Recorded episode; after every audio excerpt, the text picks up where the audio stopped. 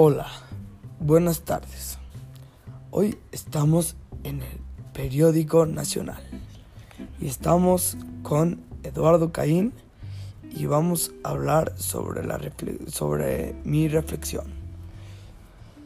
Las habilidades que más desarrollé en todo este proceso del podcast fue habilidades de pensamiento, porque la verdad sí pensaba, investigaba mucho sobre los temas que quería hablar me los tenía que memorizar mucho para no hablar, para no, para no trabarme ni nada. También habilidades comunicativas, porque le pedía a mis amigos que me ayuden. Le pedía a mis amigos que me ayuden y que si me pueden mandar su información, yo, yo la traducía y así. Y los perfiles que usé más, los perfiles vi que usé más, yo creo fue indagador porque, como ya les dije, busqué mucho la información, la analicé y me la memoricé y lo pude hacer muy bien.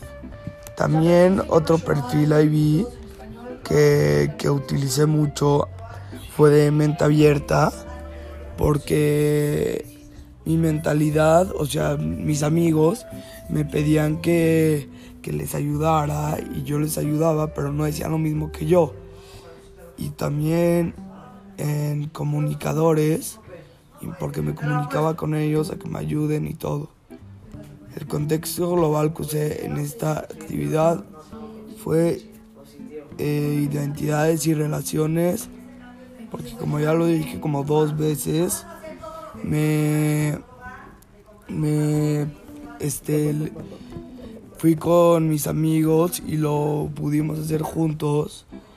Y ellos sacaban su información y yo la mía y nos ayudábamos, por ejemplo, me ayudaban a poner la foto para el podcast porque yo no sabía cómo. Yo les ayudaba a ellos a poner la música de fondo porque ellos no sabían y también mi expres no mi equidad y desarrollo porque tuve nos ayudábamos todos en unas cosas así.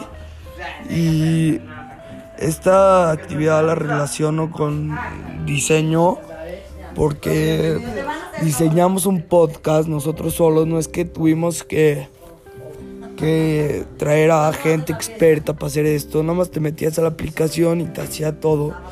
Y es una forma de, de diseño por, por el internet, por las aplicaciones.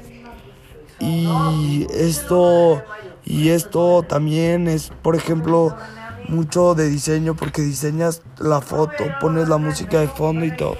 ¿Sabes? Por todo, esta fue mi reflexión.